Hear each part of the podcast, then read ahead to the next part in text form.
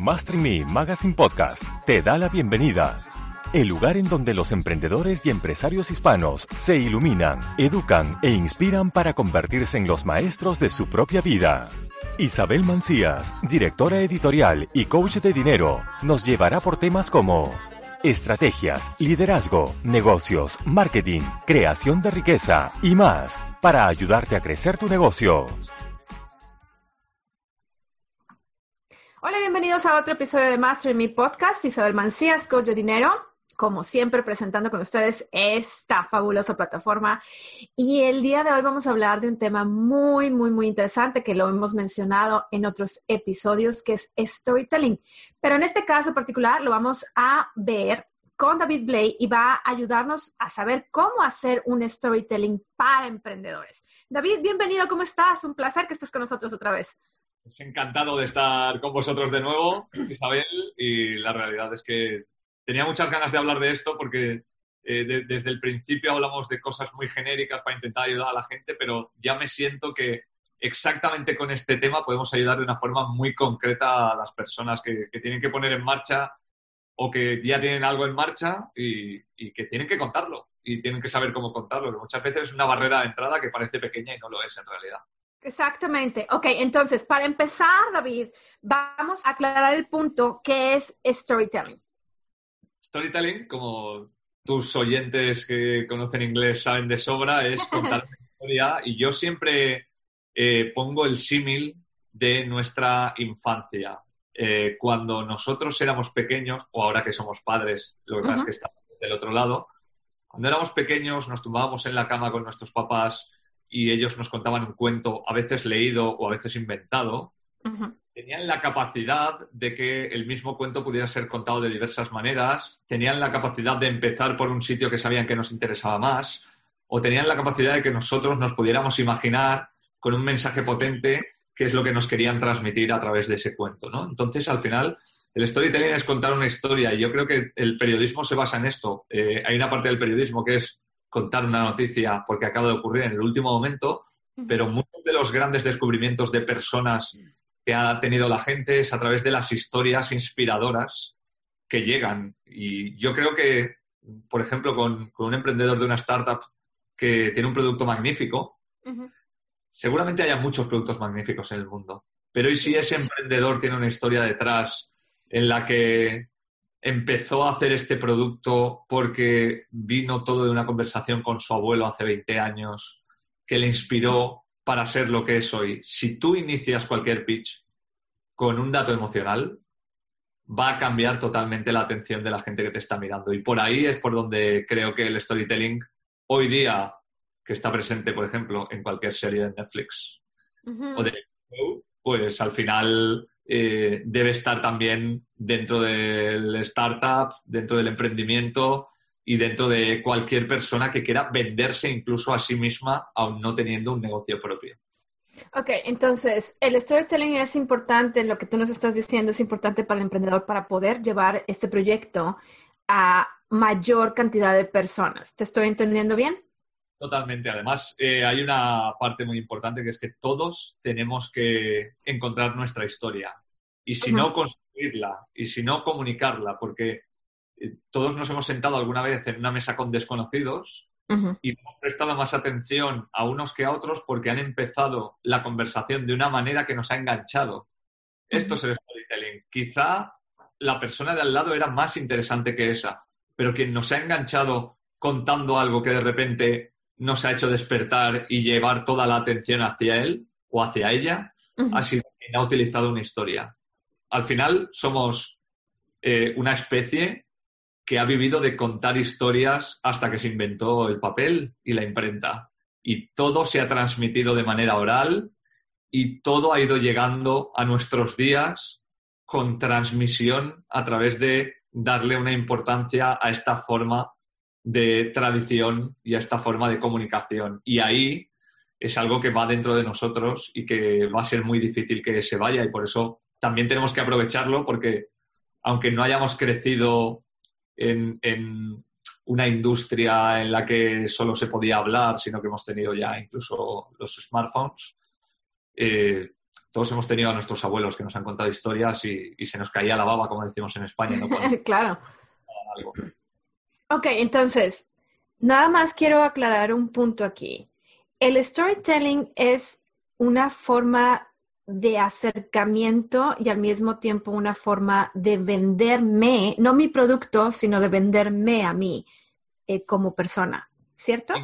Incluso, te diría una tercera pata, que ahora lo has mencionado. Eh, recibimos tantos inputs de venta al día que ya no nos gusta que nos vendan. Ya no nos gusta entrar en una tienda y que venga el dependiente a decirte, te puedo ayudar, porque me voy. Solo quiero mirar Just Watching, ¿no? Y, aquí eh, está pasando lo mismo.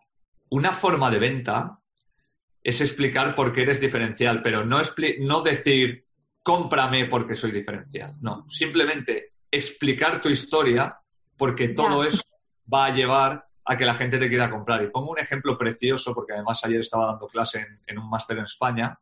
Hay una revista sobre fútbol que se llama Libero, que en realidad lo que hace es tomar a gente de todo lo que no es fútbol e introducirlos en conversaciones sobre fútbol. Y hicieron, y, a la gente le digo que lo busquen, eh, un vídeo con una iniciativa maravillosa en la que imprimían, esta revista tiene cinco años, imprimían revistas como si hubieran nacido hace 20, 30 o 40 años con historias y futbolistas legendarios y lo que hacían era ir a un centro de Alzheimer a que las personas que estaban allí tratasen de recordar a través de estas herramientas. Y hay, hay momentos contrapuestos en las que esas personas no tienen recuerdo, pero cuando lo ven en la revista, porque les han contado una historia, son capaces de rememorar algo que se había perdido en su memoria.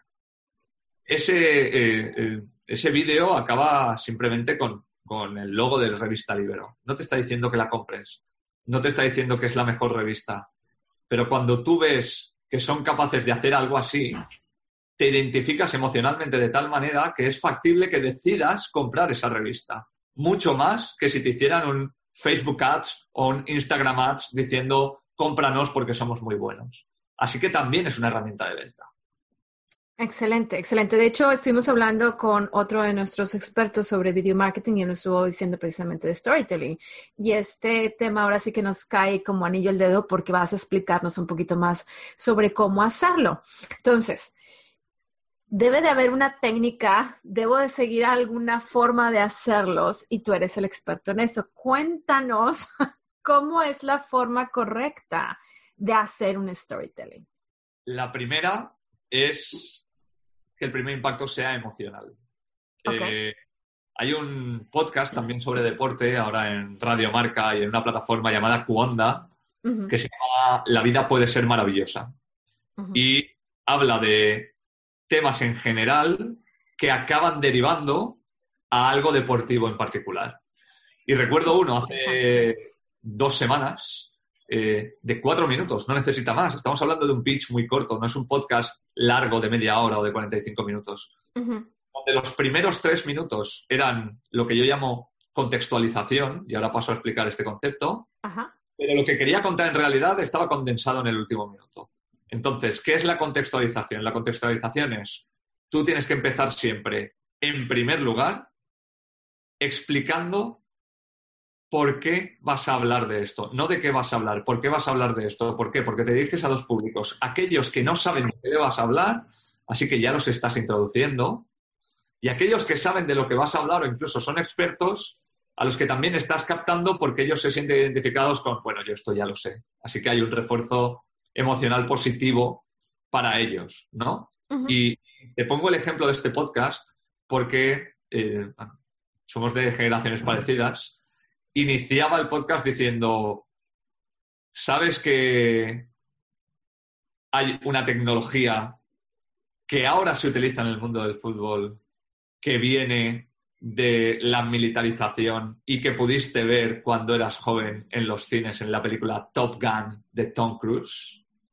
Entonces, te habla de Top Gun, te habla del dispositivo de los misiles, del seguimiento GPS en aquel momento que había para detectar a otro avión y dispararle, Y cuando ya te ha hecho toda esa introducción que no tiene nada que ver con el producto, te dice que hay una empresa en Estados Unidos que ha utilizado esa tecnología para poder hacer retransmisiones de fútbol en directo solamente con una cámara, porque esta cámara tiene el GPS de dispositivo para seguir el balón, con lo cual tú siempre vas a saber lo que está ocurriendo en la cancha. No necesitas un operador de cámara, ni necesitas un coste de 8 o 10 cámaras, ni un operador de realización.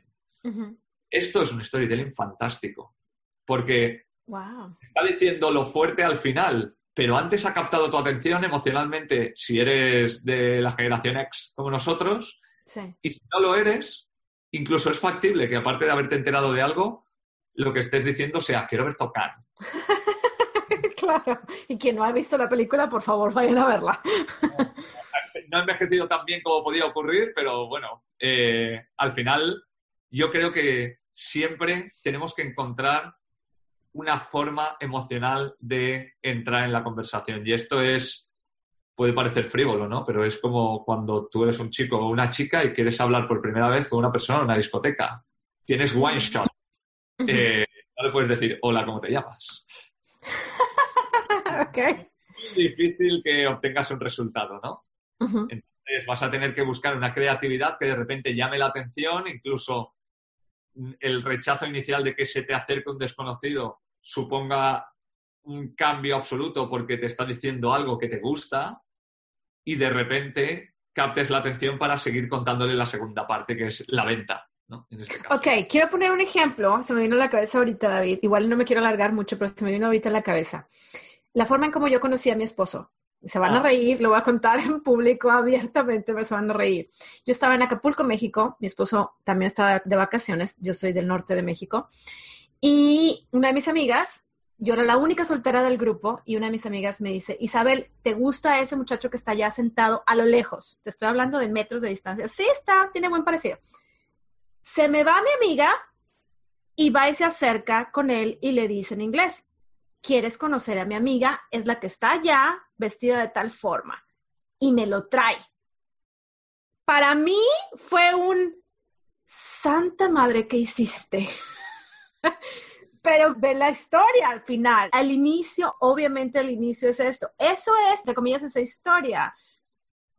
Obviamente estoy causando risa entre la audiencia, pero estoy enganchando a la persona con las emociones de cómo me sentía yo en ese momento cuando mi amiga, la ocurrente, se me fue sin decirme nada. ¿Te gusta ese muchacho? Sí, vámonos. Y se me fue.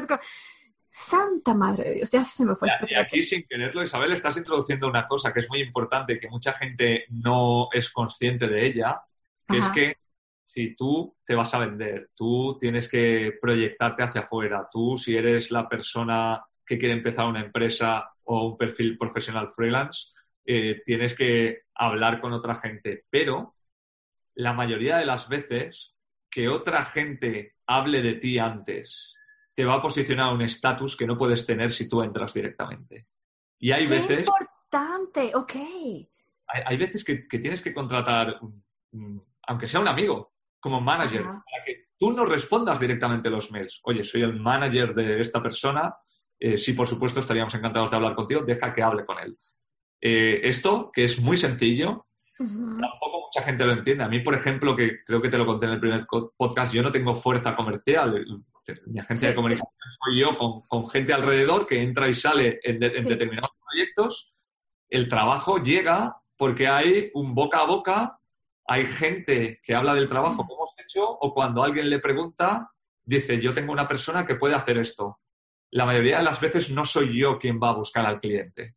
Y esto es muy importante, pero eso también viene de la historia que hayas sido capaz de contar y luego que esa historia tenga una coherencia cuando tú trabajes con alguien. Porque si cuentas algo y en realidad no lo cumples, pierdes la credibilidad inmediatamente.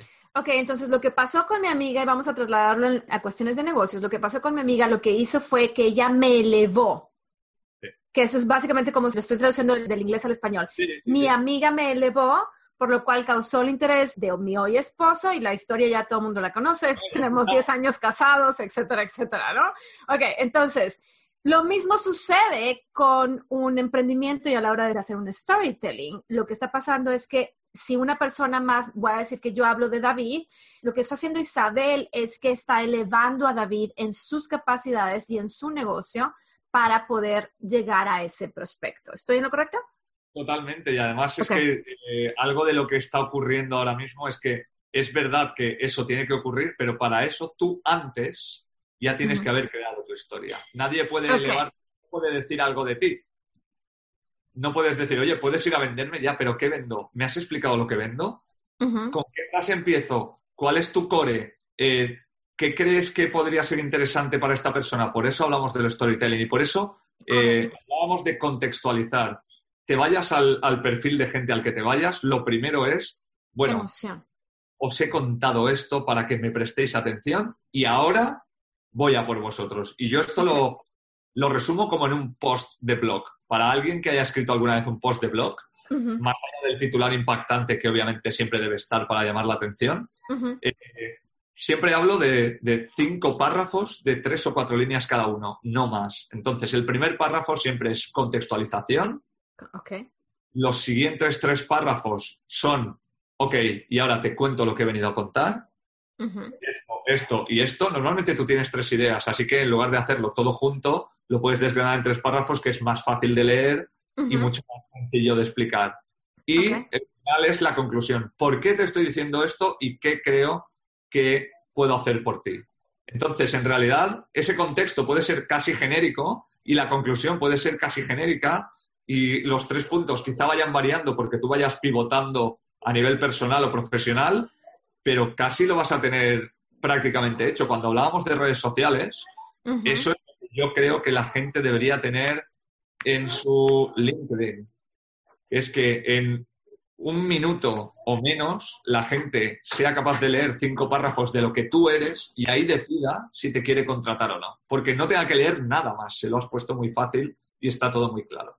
Ok, ok. Se me viene a la cabeza, por ejemplo, para todas aquellas personas que la audiencia más fuerte es emprendedores online, pero también tenemos emprendedores que son offline. Y se me viene a la cabeza en ese entonces cuando yo estaba en México y estaba vendiendo seguros de vida. Es un producto muy tangible, pero es un producto que no se vende, no es capaz de venderse si no hay un storytelling. Y para mí a los inicios fue muy difícil el poder hacer ese enganche emocional y el poder hacer esa contextualización que tú mencionas. Y cuando tuve yo la facilidad de hacer esa venta o esas ventas, fue cuando algo en mi, en mi mente hizo un switch, me cambió y fue porque esto te va a ayudar a ti a muchas personas dicen que yo ya tengo seguro. Yo ya tengo, yo tengo seguro de gastos médicos, yo no necesito un seguro de vida, yo tengo seguro de gastos médicos. No, no, no, no. Pero ¿qué va a pasar con tus dos hijas que tú tienes? ¿Qué va a pasar si tu empresa se viene a bancarrota? ¿Qué va a pasar si... Y ahí es donde estoy yo contextualizando para poder así meter lo que son emociones y meter al final de cuentas el por qué es importante para ti. Si te estoy entendiendo bien lo que es el storytelling, Sí, además, eh, justo en, este tipo de casos, por ejemplo, eh, lo que le propondría a la gente es que no se lancen a vender inmediatamente desde cero, porque lo que van a cometer son los tropiezos habituales y hasta que no encuentren su pitch, lo que puede haber ocurrido es que hayan perdido oportunidades profesionales por no haber eh, hecho como un entrenamiento. Entonces, el entrenamiento tú lo puedes hacer con tu familia y con tus amigos. Es decir, así pierdes el miedo. Eres capaz de tener opiniones sinceras de gente que te quiere y que te va a decir la verdad. No, no, lo estás haciendo muy bien. No, no lo estoy haciendo muy bien porque esto es lo que está pasando y, afortunadamente te tengo a ti para que me lo digas. Pierdes también esa presión de, es que si esto no me sale bien, no me sale el negocio. Y entonces, cuando has hecho mucho entrenamiento, ya cuando ves a alguien, sabes cómo venderle. Y ahí es donde muchas veces tenemos el problema, porque eh, tenemos el producto, el emprendimiento, salimos a venderlo a las primeras y, siempre hay un proceso. Nadie, nadie, es un vendedor perfecto, sobre todo de algo que es nuevo, porque la mayoría de emprendedores están tratando de cambiar el mundo a través de productos que no existen en este momento. ¿no? Y, Exacto. Y, yo creo que al final, eh, un poco la, parábola del, post de blog que te decía es la clave. Si tú eres capaz en cinco párrafos, que es una hoja de Word, de escribir las cosas y de contarlas, luego esos cinco guiones van a estar en tu cabeza para cualquier discurso que puedas hacer. Puede ser un discurso que se alargue porque tú digas, voy a dar una conferencia de 30 minutos y como nadie más que tú domina tu tema sobre esos cinco puntos, eres capaz de hacer una exposición grande, pero también si tienes un pitch de un minuto, sabes cuáles son los cinco guiones y los explicas. Y es una hoja de ruta que me parece muy importante para cualquier persona que se tenga que vender laboralmente o que tenga que vender su empresa. Me remonto a cuando yo estaba iniciando en este negocio de coaching y cómo mi coach me hizo ver precisamente esto, cuál es tu historia. Y estaba, me rehusaba a yo poder decir mi historia. Bueno, pues mi historia es que yo soy mexicana, soy emigrada a los Estados Unidos porque me casé con mi esposo que es americano y vendía seguros de vida. Mi papá falleció y se me vino el mundo abajo cuando mi papá falleció, porque era lo más cercano a mí, se me vino el mundo abajo. Pero cuando empiezo a contar eso y empiezo, le di una forma a esa historia, a esa emoción, la gente se empezó a conectar conmigo y la gente fue más fácil el que pudiera yo empezar a vender esto. Obviamente al principio, como tú dices, no estaba la historia, como decimos en México, patas para arriba. Pero la realidad es que al final de cuentas se fue perfeccionando y el día de hoy tranquilamente puedo decirlo. y los primeros intentos fue precisamente con amigas que estaban dentro de la misma, la misma situación que yo, que me hacían saber, Isabel, te falta mencionar esta parte. Me hiciste tú esta mención y no lo hiciste aquí en tu pitch. ¿Por qué no lo hiciste? Entonces, es importante la práctica. Y un punto que yo considero que mucha gente batalla, yo en lo personal lo hice, venderle a la familia o amigos es muy difícil. Y si tú le dices, nada más quiero practicar con digo mi pitch, nada más quiero que me des tu feedback, que me des tu retroalimentación, va a quitarnos un peso encima muy fuerte.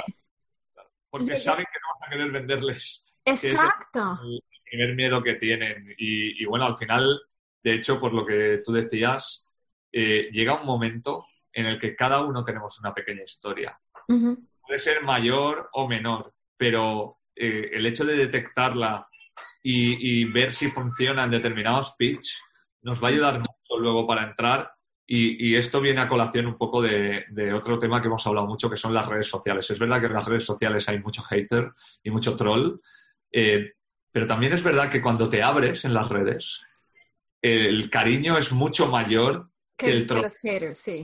y, es muy factible que eso haga que la gente te vea de otra forma, porque al final las redes sociales interconectan a personas que no se pueden ver físicamente, pero si tú estás siguiendo a alguien es porque quieres estar cerca de esa persona y si esa persona te está contando algo que es suyo, tú lo consideras, aunque no lo hayas visto jamás personalmente, una persona importante en tu vida. Entonces también hay un momento en el que eh, hay que mostrar vulnerabilidad en, en tu historia. Tú no puedes ser un emprendedor perfecto, self-made man o self-made woman que de repente surgió de la nada, tuvo la gran idea y apareció acá. No, eh, tu mérito es haber sufrido hasta aquí y si no has sufrido, tu mérito es haber sabido cómo no sufrir. Exacto. Y es muy importante transmitirlo. Sí, exacto. Estoy completamente de acuerdo y me remonto a otro, otra situación en donde tuve que contar algo muy personal, muy, muy personal, muy dramático dentro de lo que son las redes sociales, donde fue un, ahora sí que traía el nudo en la garganta para poder hablarlo porque fue un descubrimiento muy fuerte que hice y es que básicamente, que todos hemos pasado en algún momento y es que básicamente yo soy la más chica de mi familia, yo fui abusada mentalmente por mi familia por mis hermanos, por mi papá, inclusive yo fui abusada mentalmente. ¿A qué me estoy refiriendo con abusada mentalmente? Era mucha agresión mental, verbal, por mi familia, por mi propia familia, hermanos y papá. Y en el momento que yo hago esto, obviamente para mí fue un miedo impresionante el poder decirlo en las redes sociales. En el momento que yo lo hice, muchísimas, muchísimas personas saltaron Isabel, gracias por hacerlo público. Isabel, gracias por decirlo. Yo estoy en la misma situación. Mi esposo hace lo mismo. Mis papás hicieron lo mismo. Mis hermanos hicieron lo mismo. Y fue un, gracias por darme esta retroalimentación, porque realmente esta historia que yo conté está ayudando a más personas. Entonces tenemos que ponernos en ese papel de ellos. Sí, va a haber muchas personas que a lo mejor y se van a burlar, va a haber personas que no les va a gustar lo que estás diciendo, pero va a haber esas otras personas, ese gran porcentaje de personas que se van a sentir identificados contigo, con ese storytelling que tú estás diciendo y que vas a cambiarle la vida Vas a ayudarle a, saber que no está sola o solo en este mundo y que hay alguien más que está pasando por esto o que ya pasó por esto. Además, eh, la gente que, tenemos un perfil público porque al final nos hemos dedicado a, temas de medios de comunicación, eh, no le damos importancia, pero muchas veces influimos en, en mucha gente. Exacto. Entonces, eh, yendo incluso un, paso más hacia allá, yo que trabajo mucho con el mundo del deporte, soy muy consciente de lo que significan los deportistas para millones de personas. Y aquí en España eh, pasó algo que para mí ha cambiado incluso la percepción clínica de la depresión, de pasar a ser una dolencia a una enfermedad de consideración real. Y es que Iniesta, que ha sido el jugador de fútbol más querido de España en los últimos años, el hombre que marcó el gol que le dio el Mundial de fútbol o de soccer, como dirían allí, a, España, escribió un libro. Y en ese libro él cuenta que en su mejor momento, eh, con su mejor sueldo, feliz con su familia, siendo reverenciado por todo el mundo, se sentía vacío. Y el hecho de que alguien que aparentemente para todo el mundo lo tiene todo, sea capaz de visibilizar eso, le quita un estigma a las personas que tienen depresión, pero que no lo pueden transmitir o creen que están solas, y hace un beneficio social inmenso. Y Iniesta dijo, cualquiera puede tener depresión, incluso el tío al que tú puedes considerar que es el más feliz del mundo porque tiene una familia maravillosa, gana todo el dinero que quiere, es reconocido en todo el mundo y juega en el equipo de toda su vida. Pues incluso él puede tenerlo y para mí eso es muy importante. Y es verdad que eh, también tenemos que tener un balance entre qué contamos y qué no contamos en las redes sociales y que cada uno tiene que contar lo que quiera, pero al final hay mucha gente que no puede tener tanta compañía como otra.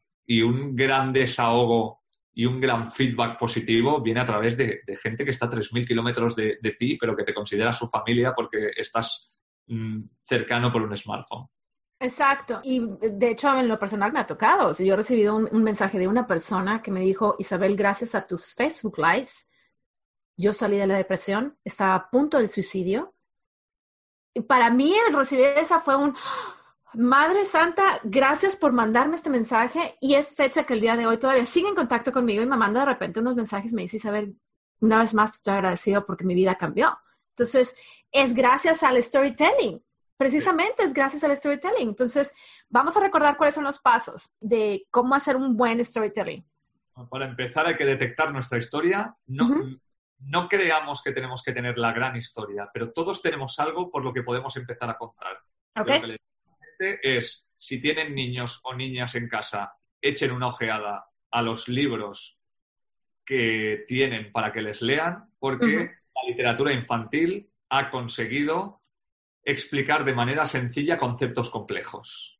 Entonces, eso nos puede servir. Una vez que detectamos cuál es nuestro fuerte, por dónde empezamos la historia, tenemos que saber que ese inicio, ese primer pitch, siempre tiene que ser emocional. Siempre tiene que captar la atención, siempre tiene que ser que redirija la conversación hacia nosotros. Y una vez que lo tengamos detectado, digamos que casi siempre hay que tener esos cinco puntos de vista, que sería la contextualización, lo primero, hablar como si la gente que nos escuchara no supiera de qué hablamos, porque quien no lo sepa le estamos haciendo un favor y captando su atención, y a quien lo sepa le estamos dando un refuerzo positivo y va a decir, bueno, yo esto lo sé, así que voy a interesarme. Ahí, una vez captada la atención, contar los tres puntos que son importantes de lo que estamos haciendo y el final siempre sea bueno, ¿y por qué os cuento esto? Pues porque creo que puedo hacer por vosotros esto, esto y esto. No estamos hablando de venta, pero es la venta del siglo XXI en realidad. Ok, excelente. Me encantan los puntos porque lo pusiste muy puntual y creo que es mucho más fácil para la gente el ver el 1, 2, el 1, 2, 3, el ok, tengo que empezar por este punto y luego esto, luego esto, luego esto y termino con esto. Entonces, quedó muy claro eso y quiero que nos digas, ya nada más para cerrar, quiero que nos digas por qué piensas tú, independientemente de qué es la forma de vender en el siglo XXI, por qué piensas tú que todos tenemos que aprender a hacer un storytelling. Yo creo que siempre, en cualquier ámbito de nuestra vida, no solo en el profesional, va a haber un momento que necesitemos tener un discurso con el que lleguemos a una persona que nos interesa. Puede ser nuestro padre porque hemos peleado con él hace mucho tiempo y la única forma de volver es encontrar un vínculo emocional que rompa la barrera. Puede ser nuestra hija o nuestro hijo porque está en una edad muy complicada y no podemos conectar de ninguna otra forma y ya lo hemos intentado en muchas opciones. Puede ser, si estamos solteros o solteras, la forma de hablar con un chico o una chica por primera vez.